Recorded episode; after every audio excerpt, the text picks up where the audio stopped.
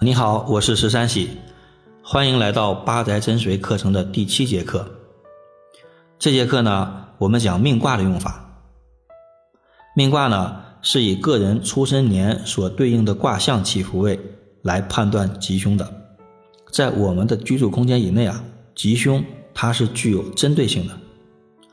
一个家里面假如住了五口人，那么男主人可能事业、财运都比较好，女主人呢？可能是身体不太好，事业一般，小孩呢他比较聪明，老人呢他是慢性病比较多啊，或者脾气不好等等。也就是说，一个家里面，虽然你们家都是吉利的气场，可是呢，具体到每个人身上的时候啊，那么每个人的吉凶程度和表现方面都是不同的。这种不同啊，就是命卦造成的。这个命卦是怎么推导出来的呢？它有一个简单的公式，叫这个三元命计算法。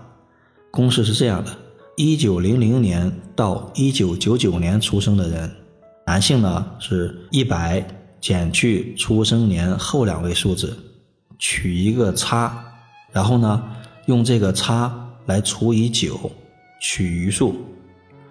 那么女性呢是用出生年的后两位数加五。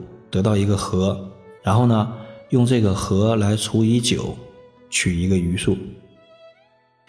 在这个两千年到二零九九年之间出生的人，公式会有个变化，是这样的：男命是九十九减去出生年的后两位数，取一个差，然后呢，用这个差除以九来取一个余数。女性呢是出生年的后两位数啊加六得到一个和。然后呢，用这个和来除以九，取余数。然后呢，这个余数是对应八卦的。如果余数是五，这个时候有个特殊性，就是说男命得到五啊，是记到坤宫的；女命呢，她得到五是这个记到八宫的。啊，以这个原则来进行处理。那么它这个数字和命卦的对应关系是这样的：是一代表坎卦。二代表坤卦，三代表震卦，四代表巽卦，五呢就是我们刚才说的这个中宫。那么男五呢，它就是坤卦；女呢，这个五就代表艮卦。然后六呢是乾卦，七是兑卦，八是艮卦，九是离卦。举个例子来说啊，一九七零年出生的男性。他用一百减去七十，它的差呢是三十，用三十除以九，余数呢是三。那么这个一九七零年出生的男性，他的命卦呢就用三来代表，是震卦。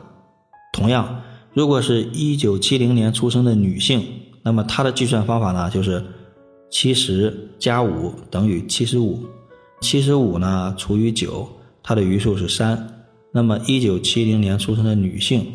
他的命卦呢也是震卦。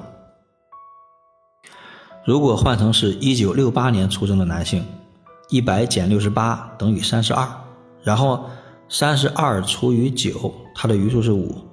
因为呢是男性，五呢代表坤宫，所以说这个男性他的命卦呢是坤卦。然后呢再假设是一九七二年出生的女性，她的余数呢同样是五。那么这个时候，女性呢，她是记到艮宫的。这个一九七二年出生的女性，她的命卦呢是艮卦。我们再举个两千年以后的例子啊，二零零八年出生的男性，他呢是九十九减八等于九十一，九十一除以九，取得余数是一，一呢代表坎卦，他的命卦呢就是坎卦。那么二零零八年出生的女孩呢是八加六等于十四。十四除以九以后，它的余数是五。女性五是记到哪儿？记到艮宫。所以说，零八年出生的女性呢，她的命卦就是艮卦。在了解到自己的命卦以后，才能够知道，在一间房子里面主吉凶的呀，不只是传统的门主灶，还要看是不是啊适合自己的命卦。有时候呢，房子虽然是吉星高照，但是。对你来说，到底适不适合呢？有时候房子虽然是凶星降临，但是对于你个人来说，就真的一定是凶的吗？啊，这个还是不一定的。每一个住进来的人啊，都有不同的吉凶，是很有自己特点的。我们来举一个例子：厨房的门在整个户型图大太极点的东北角，也就是在艮宫。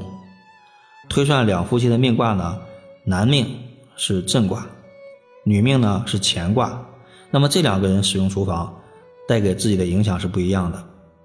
如果男主人经常使用厨房，就会得到一个六煞的气场。他在厨房里面做饭多，或者在家里面吃饭多啊，除非呢他是经常喝汤啊，那么他吃完了饭以后就容易闹肚子。而且呢，男主人会和女主人的女性朋友有暧昧关系。即使呢他在家里面待着，不外出聚餐，也会莫名其妙的有其他的女性啊喜欢他，桃花运呀比较好。呃，也叫这个异性缘比较好，但是呢，女性就不一样了。女主人的命卦呢是乾卦，乾卦和艮卦的组合是天一星的气场。女主人经常在这个厨房里面吃饭呀、做饭呀，那么首先，女主人会变得贤惠柔顺，不管她有什么样的烦恼，只要一到了这个做饭的时候啊，就会得到平静，得到舒缓。对于她来说，厨房是一个休养生息。缓解情绪的好地方。其次呢，女主人在这里面啊，边做饭边舒缓情绪，那么她的财运啊也会越来越好。因为呢，天一管财，同时呢，她的人际关系也会更好。再次来说，女主人越做饭，那么她的身体啊就会越健康。对于女主人来说呢，她在这个天一宫的厨房做饭，那么他就会得到天一星的好处。因此呢，女主人和男主人。使用厨房的程度，就决定他们各自的吉凶增减。女主人做饭呢，好处多多，对于女主人的身体啊、心情、脾气啊、财运呀、人际关系啊，都有很好的帮助。这个问题呢，就解决了家里面究竟谁做饭更好一点这个问题。还是以这对夫妻为例，如果他们在家里面供佛，而这个佛堂的位置呢，刚好在正西对宫。如果这个男主人经常去上香，哎呦，那对不起，佛堂对他来说啊是个绝命位。上香不但得不到好的保佑，反而会给自己带来磕磕碰碰的事情。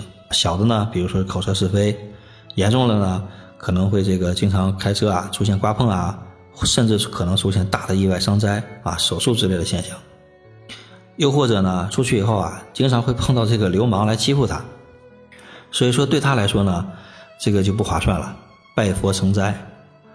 换成女主人呢就不一样了，乾卦对宫是一个生气星的组合，女主人如果经常在这里上香的话呀，对她文化方面的提升就特别有利。如果她是干文字工作的，首先呢就容易取得好的成绩，其次呢经常会因一些这个书画方面的文化特长啊，或者呢是写出漂亮的文章啊而出名得奖，最后呢还可能得到领导的赏识和提拔。这个呢，就是方方面面都特别好，所以说这个佛堂非常有利于女主人。如果客厅呢是在他们家整个大太极的正南，情况又不一样了。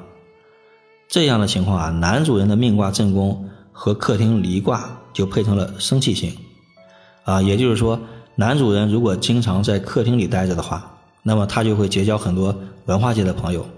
或者呢是得到领导和朋友的帮助啊，就相对比较容易。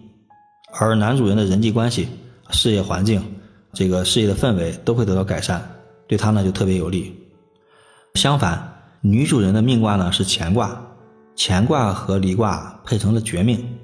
在这种情况下呢，女主人的财运、事业、文化修养等等呢看起来都不错。可是呢，她和她的同事、朋友在相处的时候。性格表现会比较强势，女主人呢回到家里面做饭的时候啊，会变得很温柔，但只要出去逛街喝茶，哎，她就会变成一个很强势的人，大家呢只能是躲着她点儿啊，让着她点儿，因此呢，她自己也会碰到一些像刺猬一样的朋友，对她的态度呢也比较强硬，在相处的过程中就容易产生相互之间的碰撞。另外呢，就是女主人在工作的过程中呢。还会容易有些这个小的工伤啊、磕碰之类的。假如在他们家的这个客厅东墙放了鱼缸养鱼，在西墙放了电视，从整个大太极来看，鱼缸在大太极的巽宫，呃，电视在大太极的坤宫，那么鱼缸和电视对这两个人的影响同样不一样。男主人和鱼缸的组合是延年星，那么养了鱼以后呢，对男主人的事业发展、人际关系。以及呢，从运动健身各个方面来说啊，都有很好的帮助。而对于女主人来说呢，前巽组合是祸害，鱼缸成了女主人的一个祸害了。这个祸害的组合呢，就不太好了。女主人自从养鱼以来，经常就会容易出现肝气郁结呀、乳腺增生啊，啊，让人感到不妙。也就是说，他身体某些方面就会出现不好的影响，除非去做饭，就会舒缓一些。我们再来看这个电视的影响。这个电视呢，对男主人的影响又不好了，啊，因为震坤组成了祸害，电视开的时间越长，看电视看的越多，那么对男主人的脾胃啊影响越来越不好。同时呢，看电视越多，会让他觉得越来越烦躁，在家里面呢待着不舒服。但是对于这个女主人来说呢，哎，看电视反而是件好事，乾坤呢变成了延年星，对女主人来说，看电视不光能愉悦心情，而且呢。她觉得看电视也是夫妻感情沟通的一种方式，啊，至少他个人是想通过聊聊剧情啊，或者对某个节目的评价呀，来达成某种共识和沟通。所以说，女主人看电视越多越好。通过看电视得到的消息呢，会增加与外界沟通的话题，对他来说呢，帮助就比较大。如果呢，他们的卧室在整个房子的西北角啊，那又不一样了。西北方对男主人来说呢，是五鬼气场。则男人上床的时候啊，就很容易出现这个神经衰弱啊、睡眠质量不好啊、多梦啊、心情烦躁啊。因为烦躁呢，就会发生争执。那这两个人呢，平常是都是 OK 的，但是在这个嗯睡觉的时候呢，就容易产生一些争吵啊、不愉快。那么这个卧室对女主人好不好呢？因为乾卦和乾卦的组合啊是辅弼星，也就是辅位星，呃，也不是特别舒畅的一个组合。所以说呢，女主人在床上呢也会觉得不舒服，感觉呢没有办法去沟通，心里面会委屈憋屈。同时呢，福位代表懒，他也懒得去沟通，那么床就会影响夫妻的感情。